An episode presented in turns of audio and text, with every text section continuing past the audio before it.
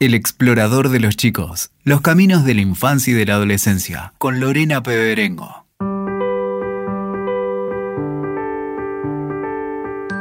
Muy bienvenidos al episodio 16 del explorador de los chicos. Soy Lorena Peberengo y hoy los invito a explorar la terapia en infancias y adolescencias. ¿Debe ser esta el último recurso? Antes de comenzar, los invitamos a sumarse a este ciclo y compartirnos sus ideas de próximos temas que les interese exploremos. Pueden enviarnos un correo a elexploradordeloschicos.com. También pueden contactarnos por Instagram. Allí nos encuentran como Explorador de los Chicos y Explorador-Cultural.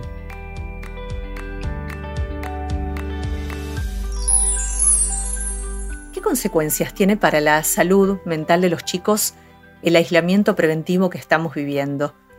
Conocemos que muchos chicos transitan por estados de depresión, angustia, desórdenes de la alimentación y desgano.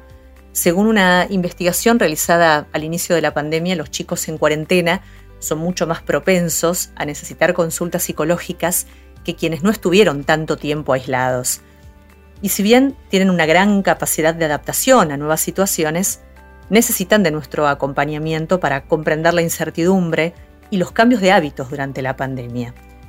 Claramente sus necesidades emocionales y sociales son prioridad en este momento. Pero más allá de esta situación, observamos que cada vez más chicos van a terapia desde temprana edad, les diría desde el jardín de infantes en muchos casos. Y nos preguntamos por qué, siendo tan chicos, surge la necesidad de que hagan terapia, ¿Por qué necesitan terapia los niños y los adolescentes? ¿Durante cuánto tiempo deberían asistir? ¿Cómo darse cuenta de que realmente la necesitan? La invitada de este episodio es Carolina Pestana.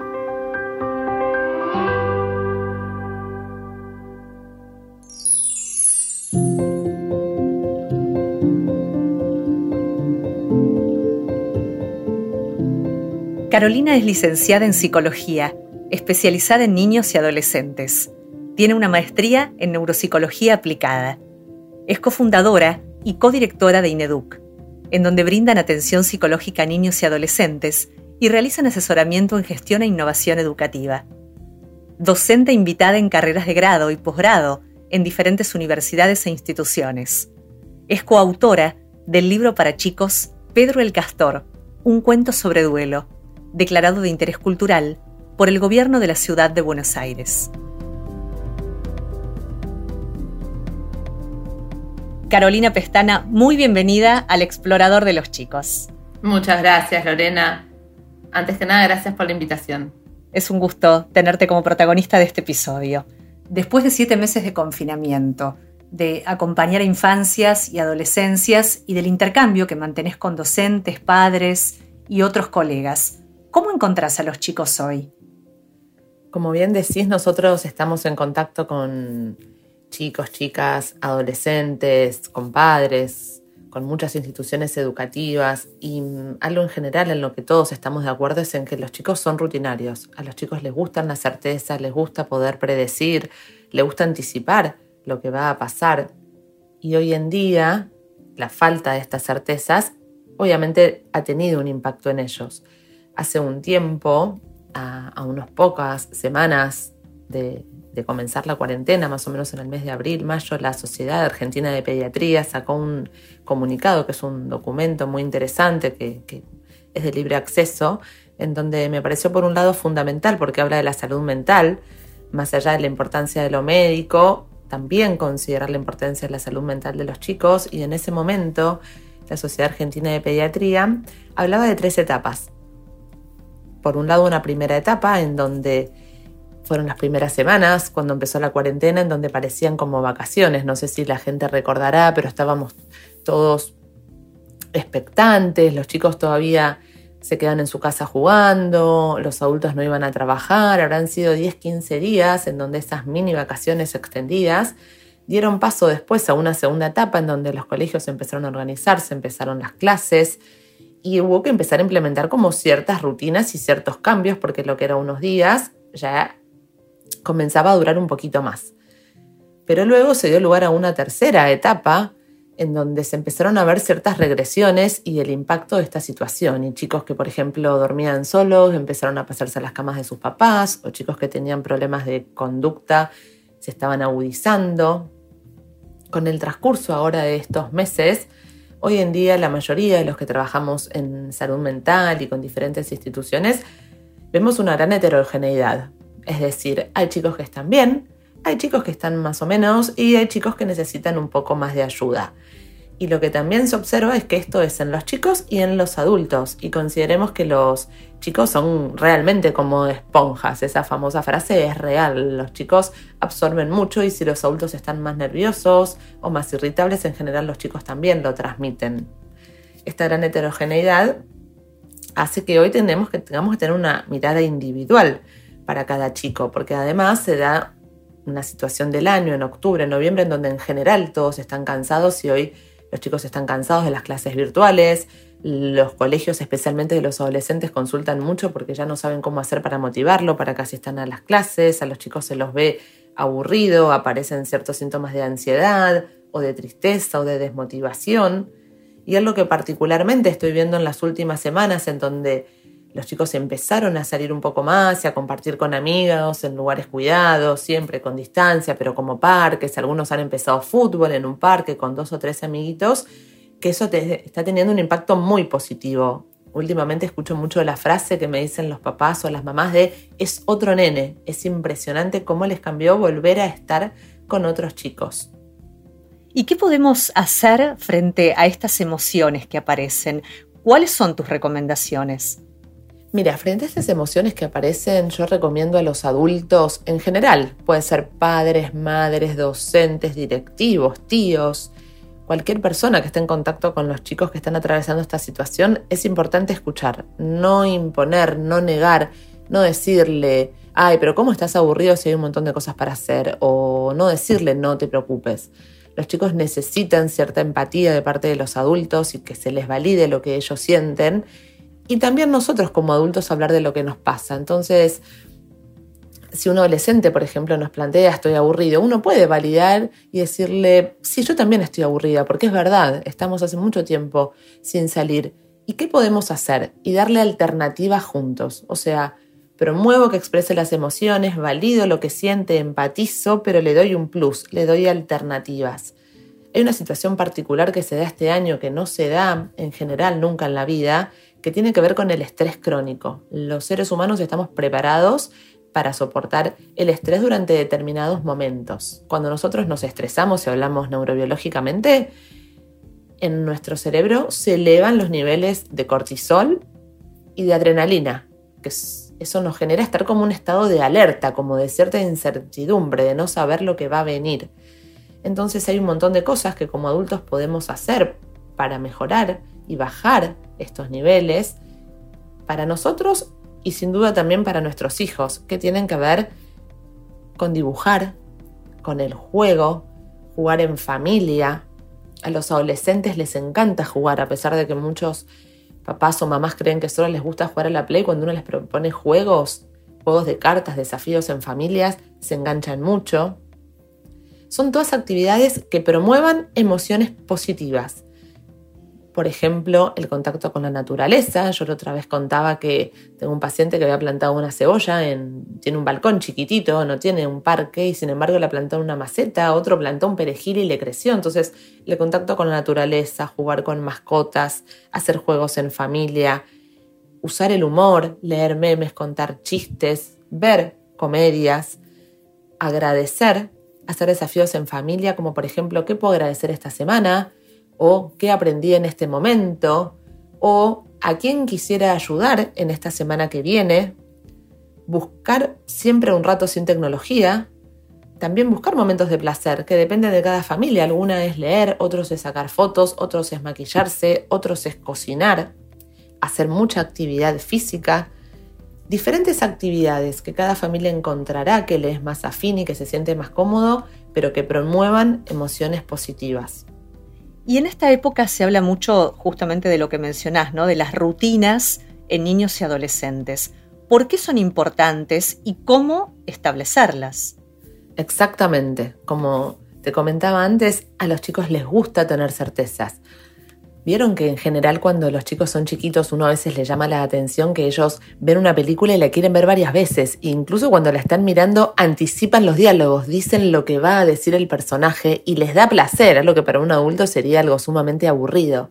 Y eso que está demostrando, que el chico está disfrutando de ese momento, está disfrutando de poder anticipar y prever qué va a venir. La verdad es que este año ha cambiado las rutinas que los chicos tenían y también la de los adultos y se han implementado nuevas rutinas ¿Y por qué son importantes las rutinas? Por un lado, por esto que decíamos que les dan certeza, les generan la posibilidad de poder prever y manejarse en un mundo seguro. Al mismo tiempo les permite anticipar y cuando uno anticipa siente más tranquilidad, tiene más posibilidad de prever. Las rutinas también les hacen a ellos saber qué esperar de los demás y saber qué se espera de ellos y eso realmente genera mayor estabilidad emocional. Y al mismo tiempo la falta de todas estas rutinas o de previsión los tiende a desorganizar y muchas veces lo que vemos son consecuencias, tanto en su conducta como chicos que hacen más berrinches, como consecuencias en el estado de ánimo, chicos que están más caídos o más enojados o más tristes.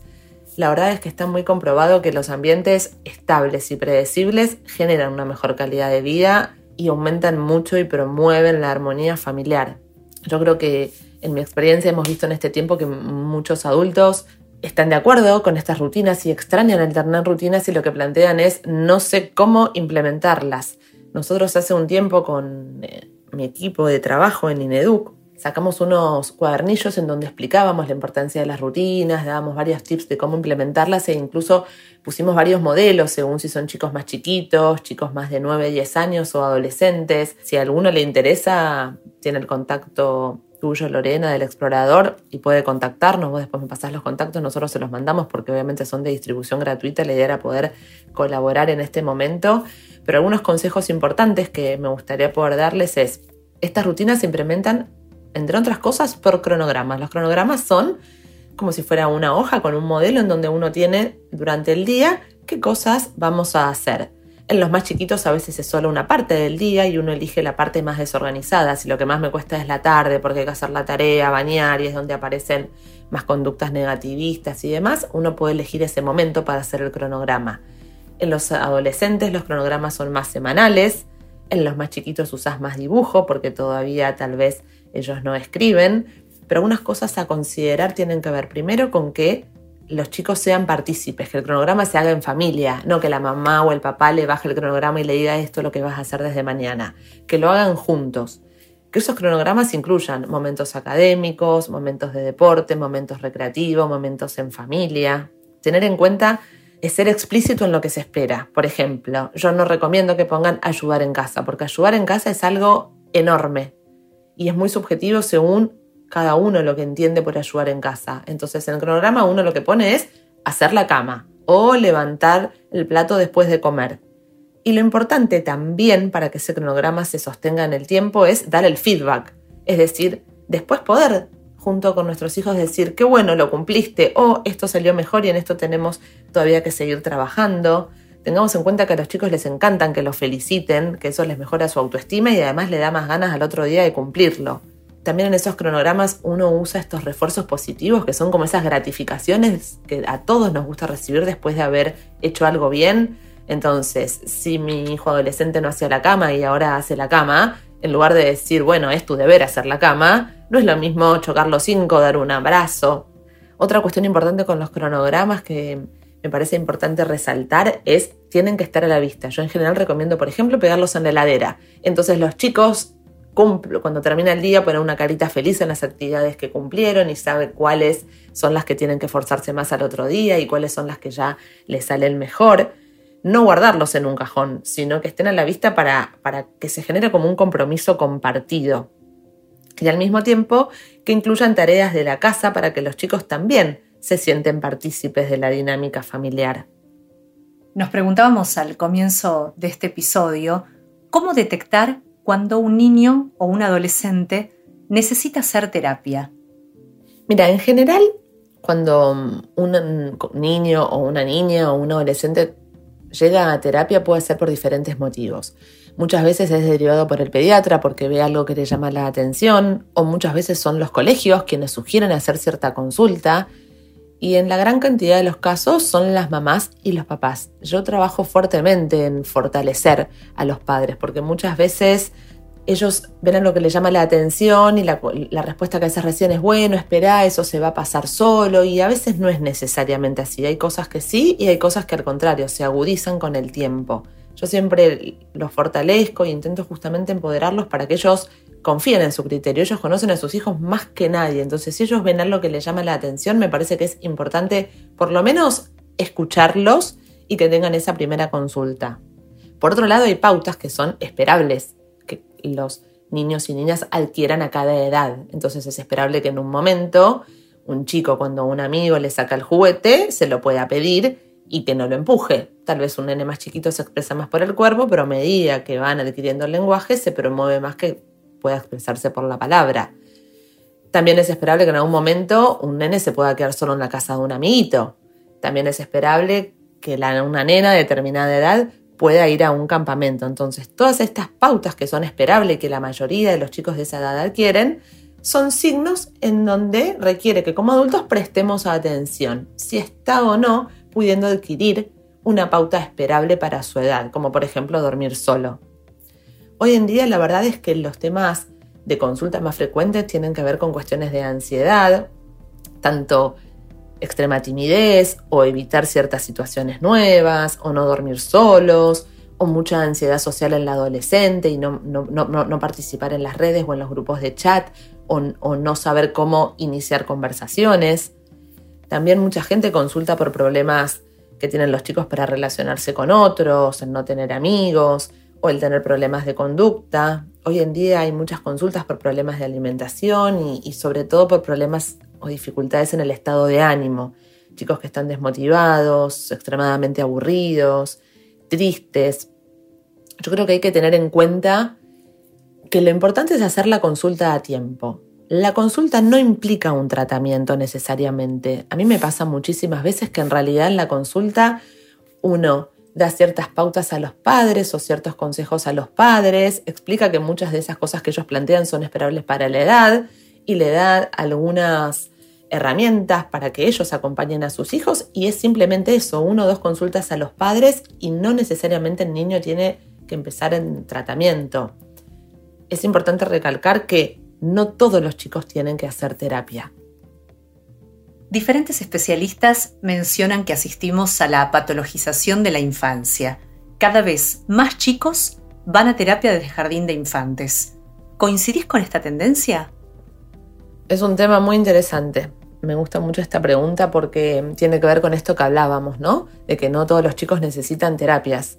La realidad es que en el último tiempo hay muchos estudios que, demuestran que hay una mayor tendencia a diagnosticar, tanto en chicos y adolescentes como en adultos. Incluso algunos muestran que un poco más de la mitad de la población tienen algún diagnóstico psiquiátrico. Incluso muchos de ellos tienen dos diagnósticos.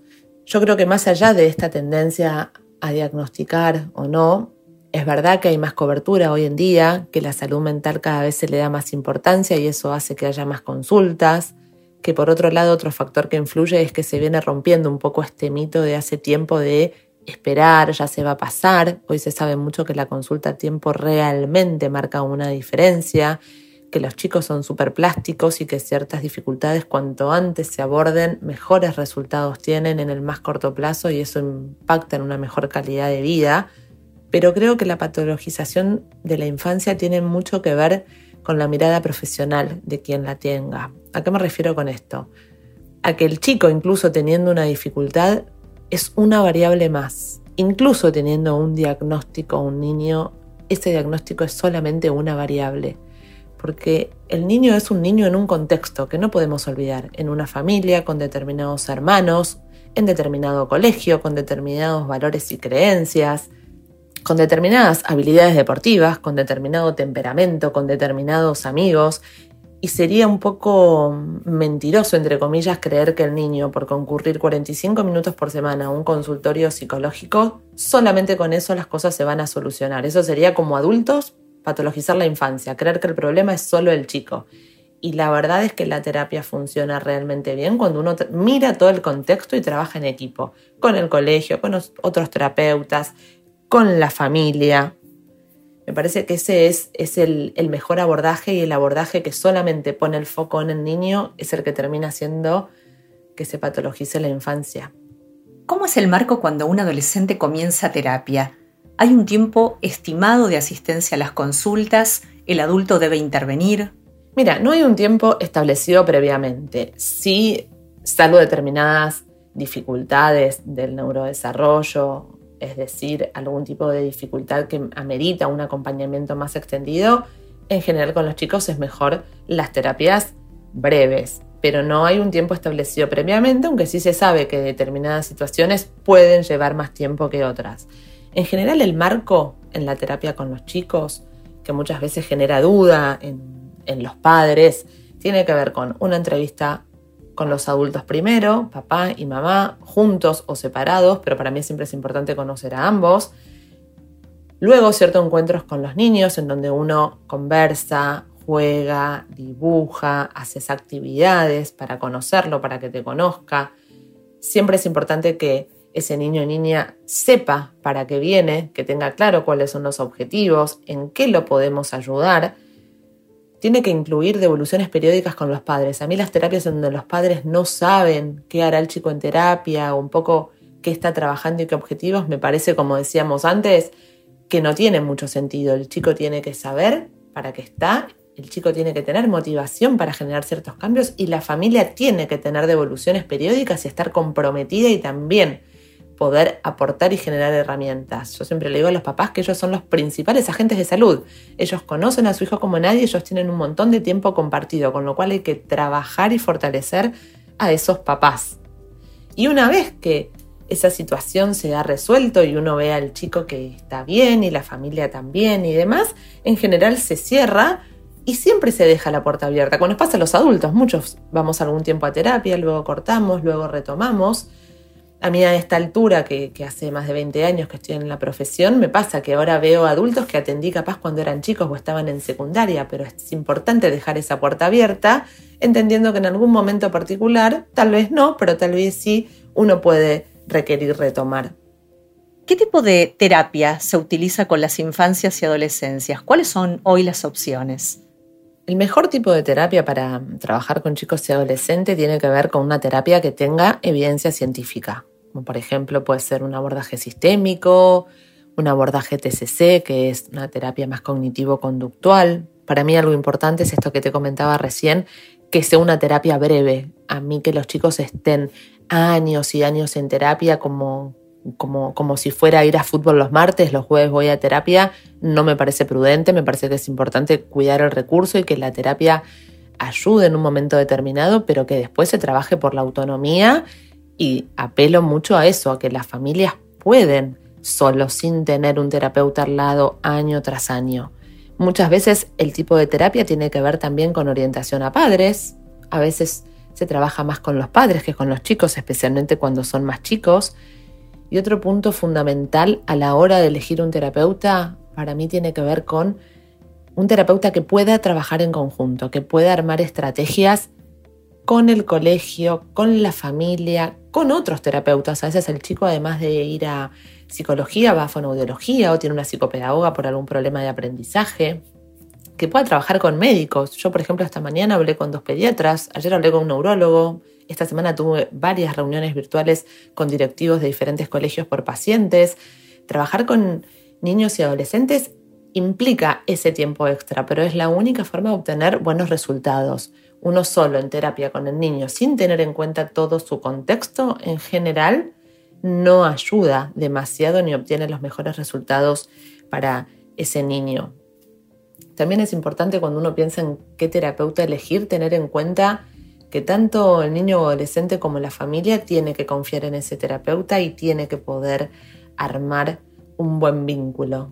Los chicos no van obligados a terapia. Yo nunca recibo un chico en terapia que no quiere estar tiene que confiar, tenemos que hacer un trabajo en equipo y él tiene que sentir que tiene ganas y que tiene un sentido ir a esa terapia, porque hay algo en lo que en este momento no está pudiendo del todo solo y entre los adultos lo estamos cuidando y ayudando. ¿Funciona bien la terapia grupal en infancias y adolescencias? ¿Es una opción?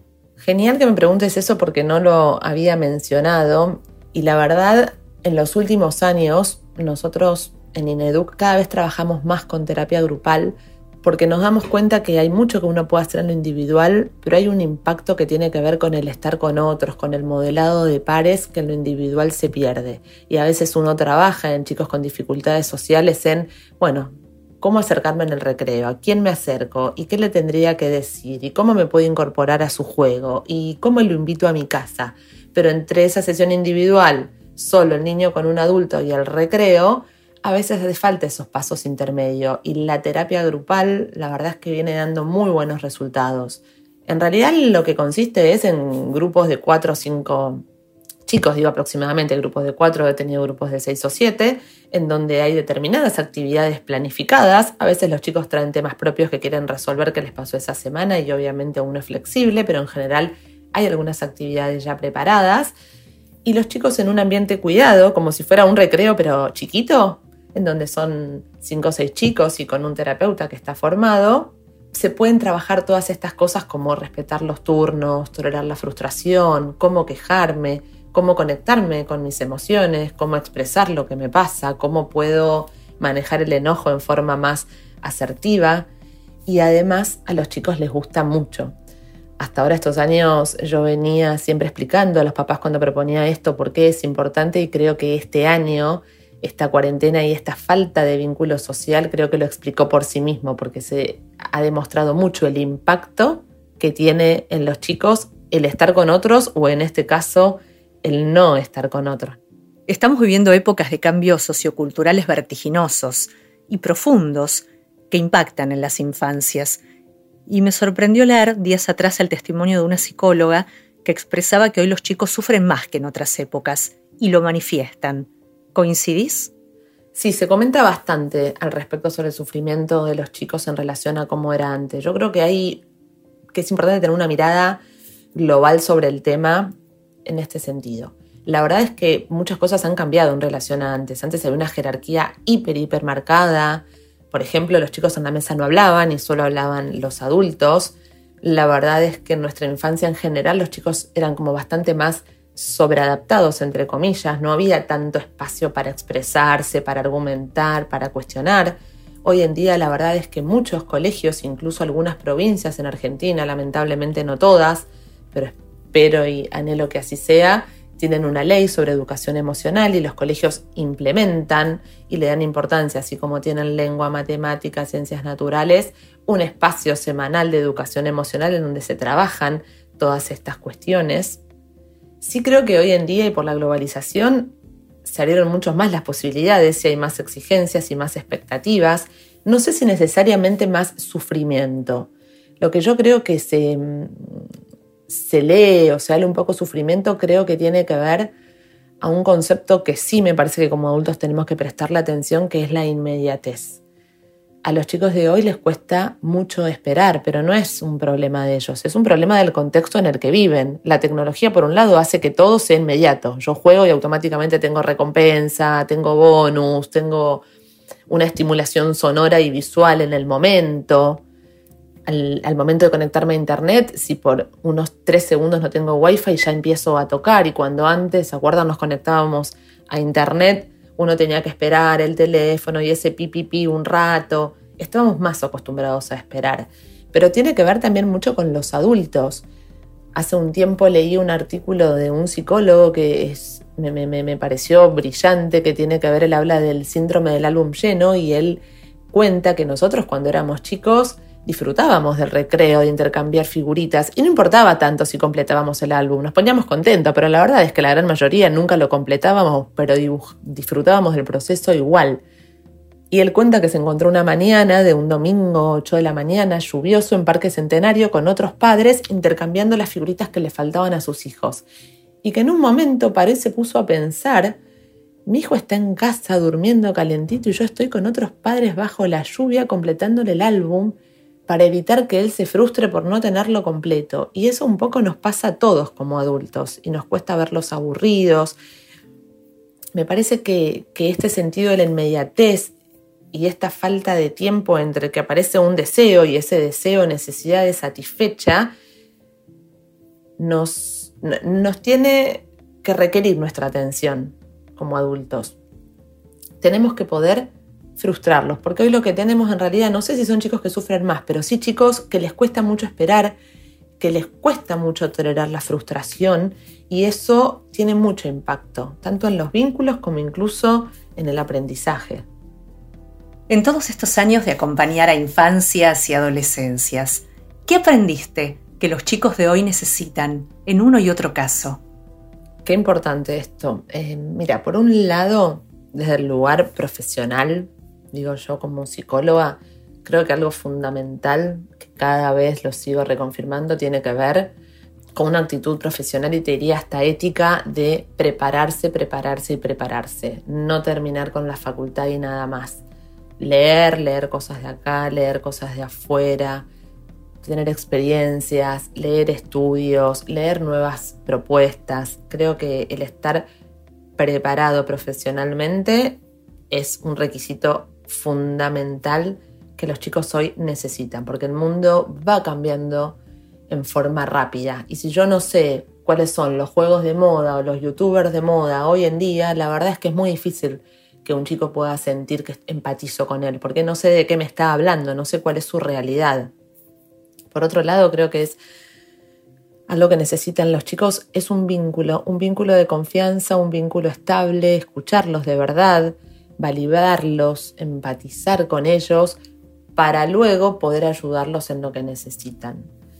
Creo que como padres hay, hay una, una pauta parental que se llama autorizado, que no importa el nombre, pero tiene que ver con que en general los mejores vínculos entre padres e hijos y la mejor educación se da en este tipo de pautas, en donde es muy alto el nivel de amor y de afecto y son papás que tienen amor por sus hijos, que tienen apego, que los cuidan, que son afectuosos, que tienen cierta flexibilidad, pero al mismo tiempo que es alto el afecto, es alto el nivel de autoridad. Son padres que ponen límites, que son límites estables, que son límites coherentes y que son límites sobre todo predecibles, que frente a lo mismo recibo el mismo límite hoy que la semana que viene. Hay una frase que dice que la mejor forma de educar tiene que ver con la ternura y la firmeza y me parece que un poco eso resume lo que los chicos necesitan hoy.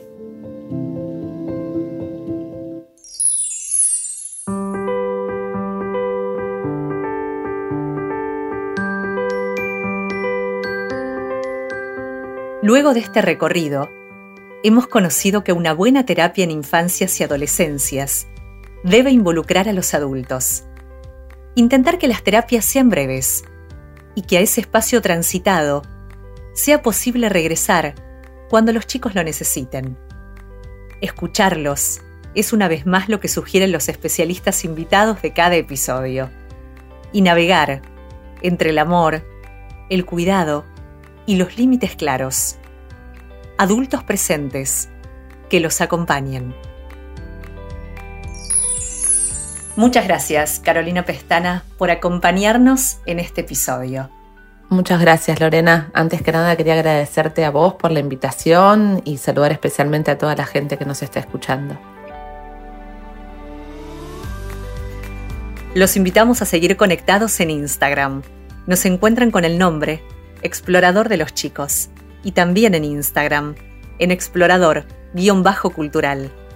No olviden enviarnos los temas que les gustaría que exploremos en próximos episodios. Nos reencontramos muy pronto. Hasta entonces.